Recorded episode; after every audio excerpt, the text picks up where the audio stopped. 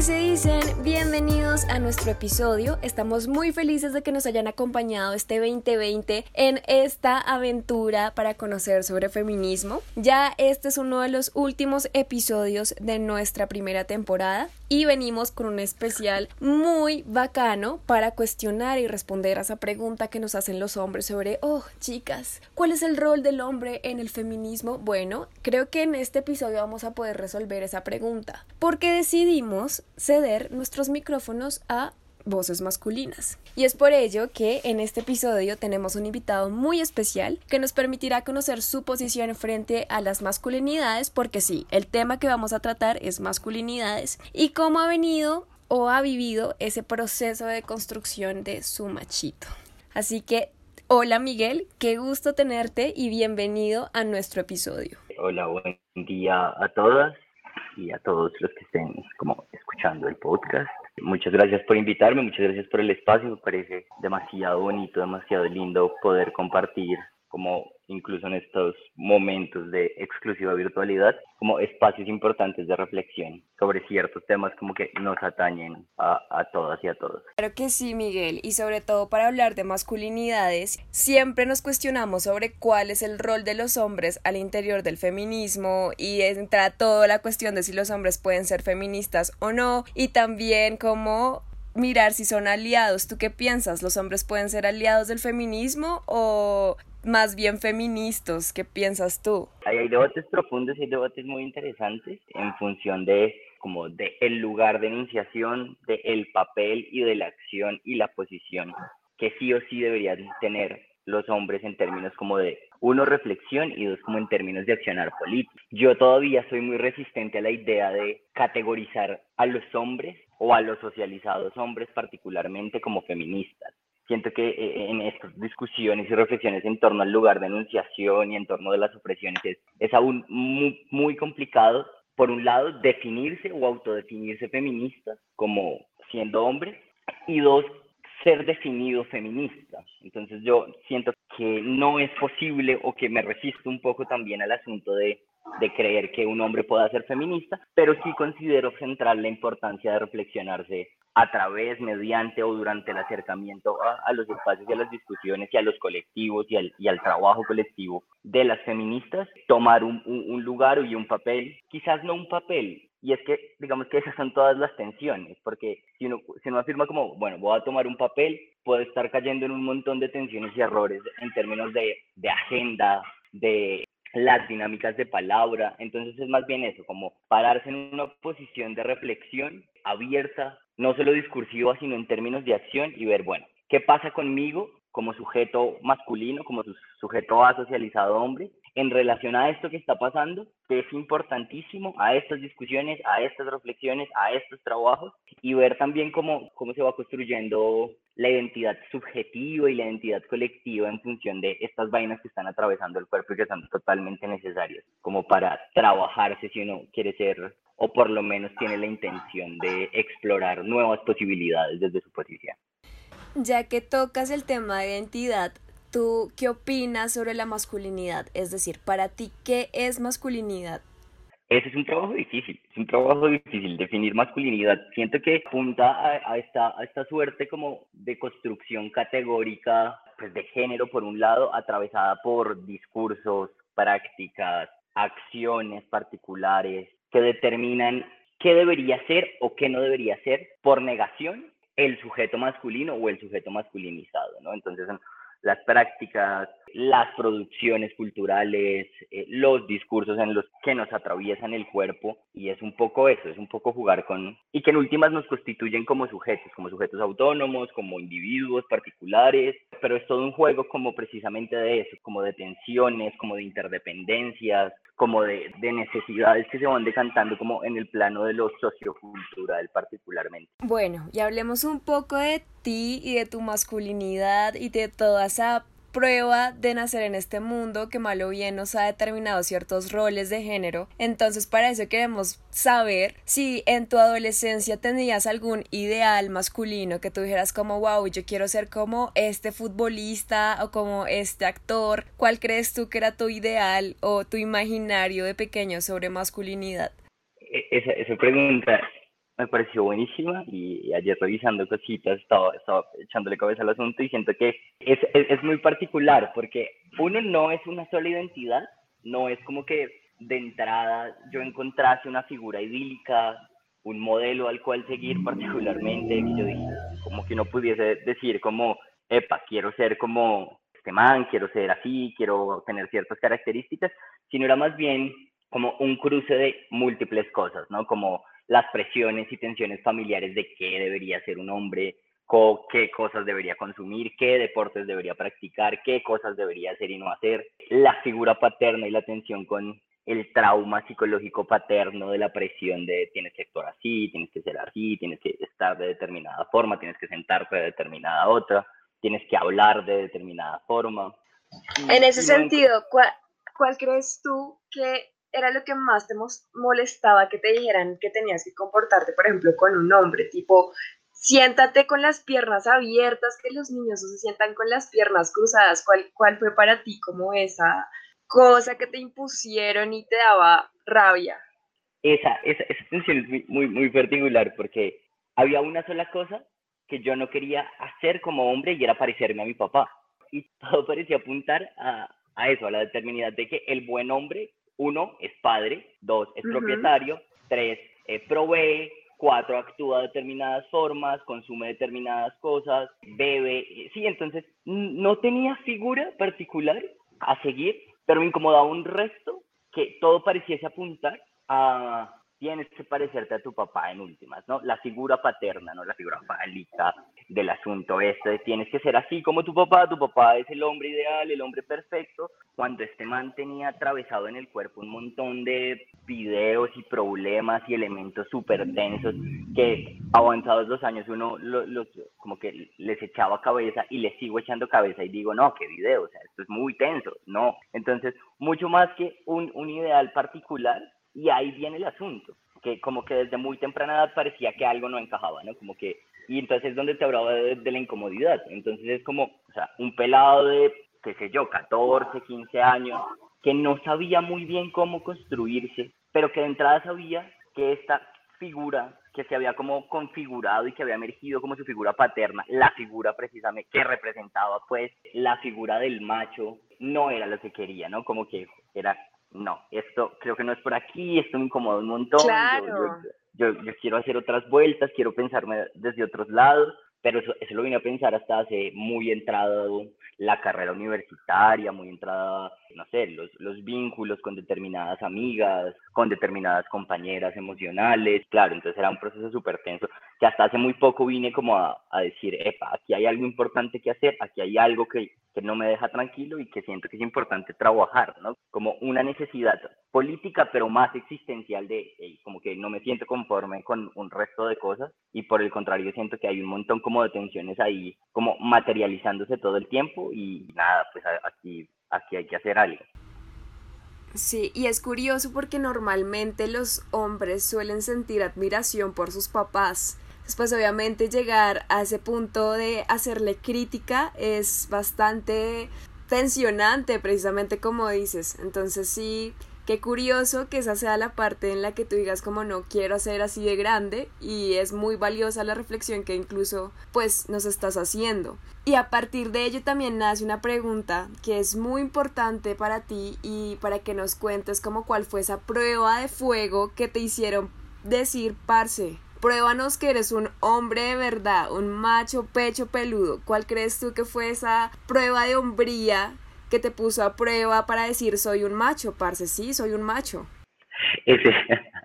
bueno, no sé si sea, no sé si sea una única, pero sí sé cuándo fue, y es que es particular como cuando, cuando estás entrando en esta época particular de la pubertad, en donde tienes que poner sobre la mesa tu capacidad de hombría, como atravesado, materializada desde los vínculos, que para esa época uno no puede llamar sexo afectivos porque no hay tanta reflexión detrás, pero sí como el contexto masculinizado de el típico colegio lleno de pequeños bachitos, de machitos en potencia, que comienzan a hablar de porno, que comienzan a hablar de la chica, que comienzan a hablar y que comienzan incluso a tener prácticas y condiciones demasiado violentas que comienzan a tener tensiones en mí, ¿no? Entonces me acuerdo mucho como echándole cabeza y, y tirándole corriente a eso, intentando recordar que hubo una tensión, una, una cosa muy particular y es que estos pelados, como en el colegio, qué sé yo, séptimo, octavo, tendrían 13, tendríamos 13, 14 años, a lo sumo, entonces levantaban faldas, ¿no? Levantaban faldas o, o, tenían una maña particular que me rayaba un resto, que era como que se ponían un espejito en el zapato para ver por debajo de las faldas.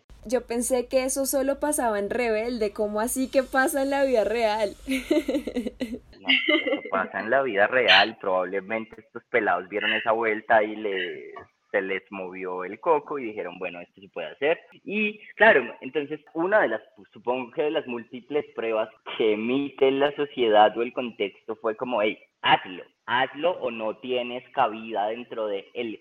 ahora me gusta llamarlo mucho como, después de echarle mucha cabeza, como el clan, ¿no? El clan masculino, o sea, si no haces determinada cosa, si no levantas la falda, si no haces determinada otra, si no acosas a la niña, no estás no, no eres parte del clan, eres un mariquita, no eres lo suficientemente hombre, entonces claro, yo decía, pero como putas yo voy a hacer eso, por un lado, sin ninguna reflexión de fondo que uno pueda decir profunda, a ver, 14 años, pero sí era una incomodidad que se materializaba en el cuerpo, como, epa, yo no voy a hacer eso, no sé por qué motivo, no he leído feminismo, tengo 14 años, es el peladito de la época, pero no, definitivamente no va conmigo, yo no quiero hacer eso, para sus tres mierdas, yo no voy a entrar dentro de, de su clancito y simplemente, sin saber muy bien por qué para la época, claro, inmediatamente como que me alejaba de estas prácticas extremadamente masculinizadas y eso implicaba para mí también una suerte de tensiones personales, ¿no? Porque inmediatamente como que haces un cortocircuito con el patriarcado, si se quiere, no sé si sea radicalmente así. Traidor, eh,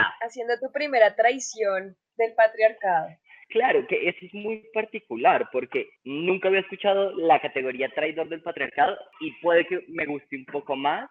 sin considerarme como un, un, traidor total, ¿no? Porque es muy difícil en estos términos de construcción personal. Sí, de, renunciar a, los privilegios. De renunciar a los privilegios, de, de sentirse incómodo, de decir, epa, ¿qué estoy haciendo? Yo no, no, no, soy esto, pero tampoco soy esto, pero ¿en dónde estoy? De pararse un poquito en el limbo y decir, hay, hay mucho camino por construir, pero bueno, digamos que, que sí, como que eso, como que esa fue el, ese fue el primer acercamiento a, la, a esa ruptura particular de determinadas prácticas que como que bien avanzado en los años, uno, no era el único para la época y dos, definitivamente sí había ahí un, un sustrato latente y aún vivo hoy de creo que es un video ser hombre, pero es más videoso particularmente pensarse fuera de la categoría cuando eres socializado, pues sujeto a masculino, ¿no? Como qué densitud de esta vuelta. Pero bueno, siento que eso fue como el primer como cortocircuito ahí medio inocente y pequeño de la vida, que después se hacen más evidentes, que después se pueden pensar con, con mayor rigor, que después llegas a espacios sociales en donde te sientes un poco más cómodo, donde hay reflexión, donde dices, bueno, es por este lado, donde te das la, la, posibilidad de discutir con tus amigas feministas o con tus amigas o con tus amigos o con gente que está en la misma y como que vas encontrando un lugarcito por ahí en donde, en donde esta lucha contra el falo, que esa es la tensión, contra el falo que además posees y, y frente a los privilegios que además posees, vas construyendo como cositas. Y ahí viene una pregunta que también es muy importante porque nos estás contando que realmente te diste cuenta en algún punto que había que traicionar el patriarcado. Y cuando nos cuestionamos sobre masculinidad y las nuevas masculinidades, ¿cuál, o sea, qué crees tú que cambió en ti? O sea, ¿cuál crees que es el cambio más radical que hubo en ti después de descubrir las nuevas masculinidades? Yo no sé, hay, hay un elemento ahí particular y es que yo siento que como uno, que, la, que no descubres las nuevas masculinidades, por un lado, eh, que suena, va a sonar súper hip, que va a sonar súper hippie lo que voy a decir, pero, pero como, que, como que realmente tú no descubres las nuevas masculinidades, sino que las nuevas masculinidades se descubren a ti en función de los contextos que, que te rodean, o sea, en función de ser capaz o ser, o sea, como, yo me acuerdo mucho que para ejemplificar eso, como recién, como ya terminando carrera, yo vi una clase como de sí, como que estaba en este punto de mi vida en donde dije, bueno, hay que hacer algo, hay que estudiar esta vuelta, hay que dedicarle tiempo. Y claro, no, me metí a una, a una lectiva que dictaba la maestría en estudios culturales, que era como iniciación en estudios feministas y de género. Y entonces, claro, de entrada fue como, yo me meto acá sin saber muy bien cómo, sintiéndome súper frágil, súper indefenso, súper incómodo, porque llegué, 30 inscritos, 28 mujeres y dos tipos. Y además, un, tipo no hegemónico, ¿no? E, e, el, tipo era homosexual, estaba en búsqueda de hacer su tránsito, tenía un montón de intereses particulares, estaba súper empapado en el tema y, y, yo era como el chico típico, estudiante de cualquier carrera, de cualquier universidad azarosa y estaba como con una mano delante y una atrás diciendo, espere, ¿de qué me están hablando? Como, ¿qué putas es el género? Otra vez, repíteme, ¿qué, qué, qué? Entonces, claro, yo estaba súper incómodo, ¿no? Y además estaba súper incómodo porque eso, lo vinimos a pensar muy al final de clase, que me, parece que hace parte como del proceso de construcción colectiva también, y era que sentía, y una vez lo, manifesta, lo manifestaron, como que había una cierta resistencia de la entrada de un macho al contexto como de análisis y de estudio feminista, ¿no? Entonces yo decía, epa, no, pues simplemente no está, no hay espacio, no vale la pena, pero bueno, digamos que con el tiempo se fue, se fue formulando ahí, habían discusiones, habían elementos, encontrarse por la vida con determinados contextos, que también es un privilegio de, que es que ese es el asunto, el asunto de la, de la interseccionalidad, y lo reflexionábamos para el trabajo final con este chico, y era, nosotros intentábamos, bueno, estudiemos esta vuelta que, que llamamos incomodidad masculina, y entonces llegábamos a ese punto, a, como, oiga, qué importante es reconocer que esta incomodidad puede llegar a ser productiva, ¿no? Que puede llegar a ser potente, que puede llegar a, como que yo entro y si no me incomodo, no tengo más reflexiones, no salgo con más preguntas, si no me siento tenso frente a la confrontación femenina de ustedes son esto, ustedes son lo otro, ustedes hacen esto, hay una práctica estructural, hay un sistema de fondo, hay un sistema de símbolos y demás. Como que si no existe esta incomodidad particular, como que no hay eso, la posibilidad de transformación, ¿no? Y entonces precisamente en ese contexto, como charlando con amigos, sobre todo como con mis compañeros de la universidad, llegábamos al mismo punto. Y era como que desde el comienzo sabíamos que algo andaba mal y como que había un cortocircuito por ahí que definitivamente no nos ponía a funcionar en los mismos términos, pero que era súper incómodo reconocerse bajo absolutamente todas las categorías de opresión. Entonces éramos el hombre blanco, sí, heterosexual, por supuesto, no racializado y hombre. Entonces era como, uno, uno de ellos me decía, bueno, marica, ¿y entonces qué putas hacemos con esto? O sea, ¿a qué jugamos? O sea, estaban todas las categorías. Aparte que pensarse en categorías de opresión es otro video, o es un videazo y más para los hombres porque cuando uno precisamente habla sobre privilegios, entra todo el mundo a ir en contra de las feministas y decir que realmente las mujeres somos las privilegiadas. Pero qué bacano que digamos que a través de ello ustedes pudiesen como pensarse todo ese video, todo ese rollo porque es, es denso y sobre todo para los hombres. Claro, ese, ese, ese asunto era súper complicado, ¿no? Porque entonces pensarnos en, en, ese montón de privilegios, incluso en el privilegio mismo de, de, ser, qué sé yo, clase media, de tener acceso a una educación superior o una educación de calidad o, a un proceso educativo particular,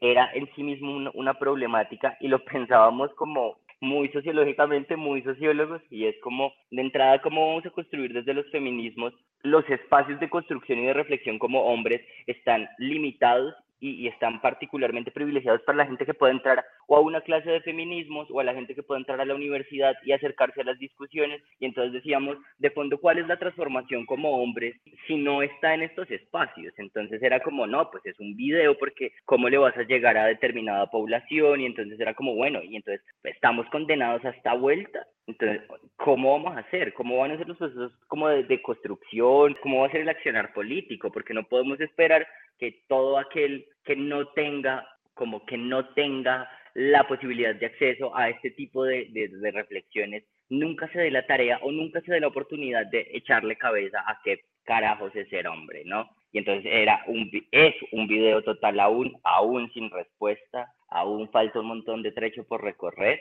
pero es precisamente, yo siento que igual, como que cada hombre en particular sabe es consciente o siente como dándole centralidad a las emociones y al cuerpo que algo anda mal, que desde que fue socializado hombre algo andaba mal, que él no se sentía cómodo, que evidentemente verbalizamos en esta generación y en este, y digamos que ahora mucho más, dadas las como las necesidades de la agenda pública, pero que yo estoy seguro que mi papá también tiene el, el cortocircuito y el man es un machito puro y duro, pero en algún punto yo siento que el tipo también tuvo el cortocircuito, pero simplemente se socializó de otra forma. Es como que siento yo que es muy probable que cualquier sujeto socializado, hombre sobre la faz de la tierra, sintió incomodidad en algún momento de ser, hacer, actuar, practicar o decir todo lo que se le obligaba a decir. Aparte que son contextos diferentes, o sea, digamos que uno tampoco puede obligar a los papás a repensarse la masculinidad porque ellos crecieron con un sentido común que es muy difícil de romper. Entonces digamos que sí es bueno hacerles crítica, pero no es bueno hacerles tanta presión, precisamente porque se pierde un poco esa identidad que han construido ellos durante todas sus vidas. En ese sentido, y haciendo un alto y respirando, viene una pregunta curiosa y es, ¿tú cómo te sientes al pensarte la, o sea, después de todo este rollazo que nos acabas de contar, que es una vaina de, de construcción bien berraca, ¿tú crees que en este punto puedes decir que te sientes cómodo o más feliz con este campo, eh, cambio o definitivamente te soyó la cabeza y dices, parce, ¿en qué me metí? Pero e, e, es mucho más la última, es como esta vuelta me tiene jodido, me tiene jodido, me tiene jodido, porque es como cuando, no sé, entras y te das cuenta, no, como, como salir de la Matrix, ¿no? Es como, todo está mal, güey, todo está mal, como tienes un montón de prácticas, tienes un montón de discursos, tienes un montón de formas pequeñas y grandes en la forma en que te relacionas con tu compañera, con tus amigas, con tu mamá, tienes un montón de procesos ahí de discursos que no has terminado, entonces también es como que se despliegan en un montón de esferas, ¿no? Entonces, como, bueno, ¿cómo estás usando el lenguaje, no? ¿Estás naturalizando y sexualizando el lenguaje constantemente? Sí, bueno, entonces ahí hay que trabajar, pues puta, un trabajo más. No, ¿cómo estás teniendo, cómo estás estableciendo ciertos criterios de relación con tu compañera. No, esto está mal, esto está mal, esto está mal, esto es un video. Ah, entonces es, es como que entras y realmente te das cuenta, y no del todo incluso, que ese es aún, esas otras como de las tensiones particulares, y es que muchas veces como que todo está tan naturalizado que incluso darte cuenta que hay prácticas que considerabas que no estaban mal, que están mal o no necesariamente mal, porque tampoco hay que caer en, los binarismos de como de bien y mal, sino hay contradicciones, ¿no? Y en, ese, y en ese encontrar contradicciones te das cuenta que, bueno, que una chimba estar aquí, una chimba pensarse ciertas cosas, pero también para no, no matarte la cabeza, es como, bueno, tienes un montón de contradicciones, esto es un camino largo que no tiene fin, trabájale, camellale, es, importante, es importante para establecer vínculos saludables con tus cercanos, es importante para establecer posibilidades personales contigo, es importante para entenderte frágil, emocional, y eso le va dando asidero a tu vida de a poquito, pero es de a poquito, porque realmente es un trabajo. Yo, por ejemplo, no creo en el discurso de... Eh, el tipo feminista aliado deconstruido. A mí me rayo un montón. Antes, antes de que pasemos a esa pregunta, te voy a detener y voy a preguntarte, ¿cuál crees que son las, las consecuencias que has tenido al desafiar la masculinidad hegemónica? Es decir, ¿cuál crees tú que es como, parce, esta es una consecuencia por estar metido en este video? eh, eso está difícil ser el aguafiesta de las fiestas familiares. No, poner a, todo el mundo a pelear, porque sí, no, mentiras. Eh, siento que la mayor de las tensiones ha tenido que ver con precisamente intentar soltar el privilegio, ¿no? Es eso, es, eres privilegiado y la posición social que ocupa te da determinada carga particular y dominio para ejercer el poder, ciertas ventajas, un montón de privilegios claros y evidentes y comenzar a, soltar la comodidad y el parcharse tranquilo sin reflexión es como de los mayores costos de haber asumido que todos son positivos, ¿no? No es como, pero quiero poner el acento en eso, en la atencionalidad de soltar el bienestar masculino y decir, no, pues sí, muy rico y todo, pero gracias, yo aquí no voy, todo bien. Ok, entonces está desafiar a la familia y pelearse por las masculinidades y el feminismo en la familia, eso es primordial, sobre todo para repensar a los que están a nuestro alrededor, ¿no? Y en, todo lado. Claro, y en todo lado, hasta con los amigos, porque creo que esa es una también apuesta que se busca con las masculinidades, y es que no sea una deconstrucción, como tú lo dices, propia, sino que también se lleve a un campo más colectivo y que no tengamos miedo de decirle a nuestros amigos, así hagan presión social y quieran otra vez llenarte de masculinidad hegemónica, decir, parce, eso que estás haciendo no está bien, marica.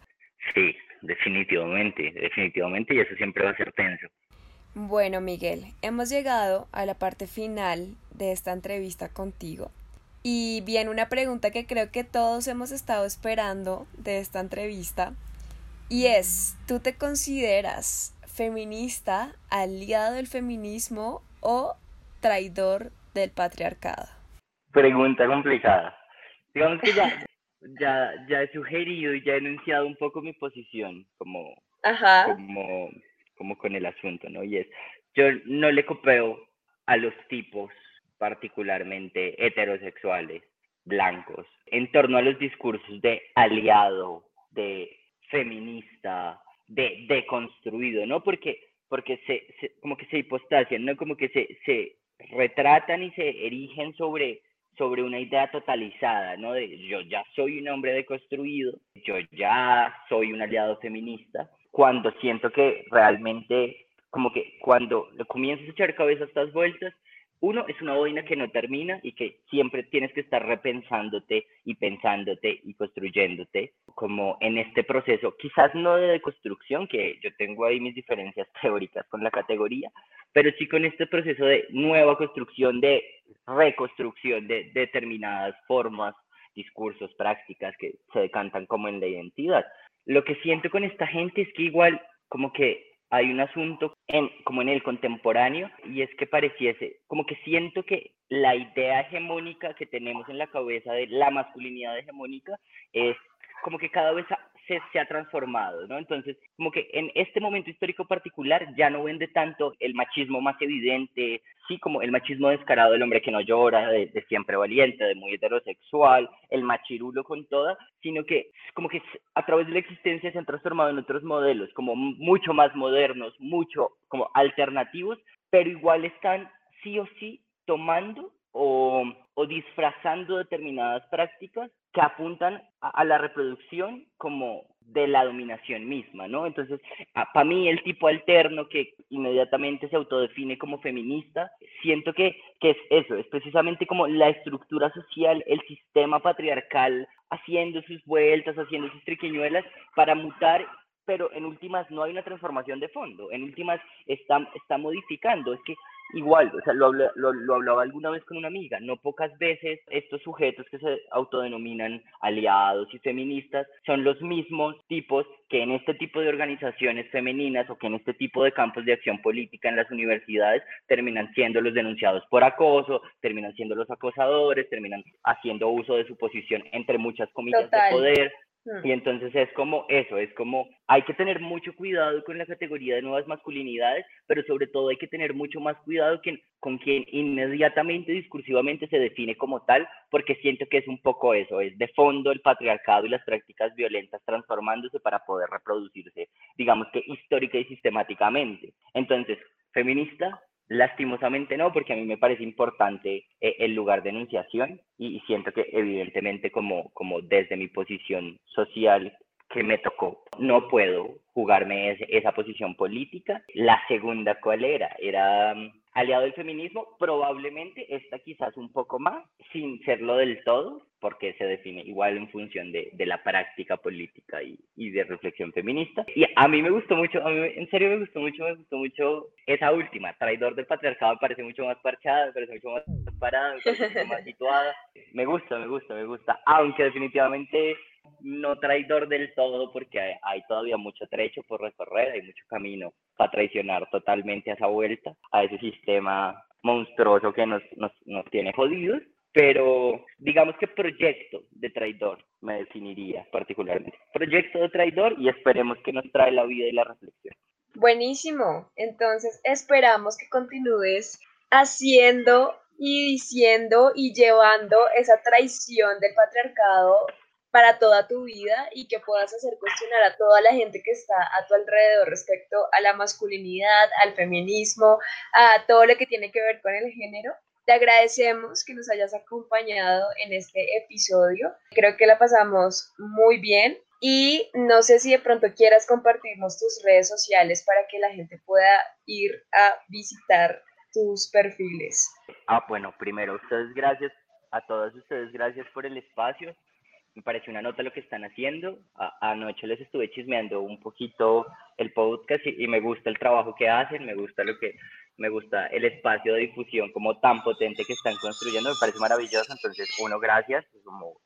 un gran honor para mí poder estar aquí, sobre todo porque uno, no soy experto, dos, eh, me falta un, un trecho largo por estudiar estos asuntos, pero pues me parece importante y fundamental también abrirle espacios al actor contrapuesto de toda esta situación y a determinados, a variedad de actores contrapuestos en, este, en estos determinados espacios de reflexión. Me parece una nota, entonces muchas gracias. Y mis redes, yo no soy muy de redes, yo soy muy, más bien medio fofo con eso, pero como sonar en bucle en Twitter y por ahí estoy subiendo cositas de vez en cuando. Buenísimo, Miguel. Tenemos a Miguel, muchas gracias por acompañarnos y nos vemos en un próximo episodio.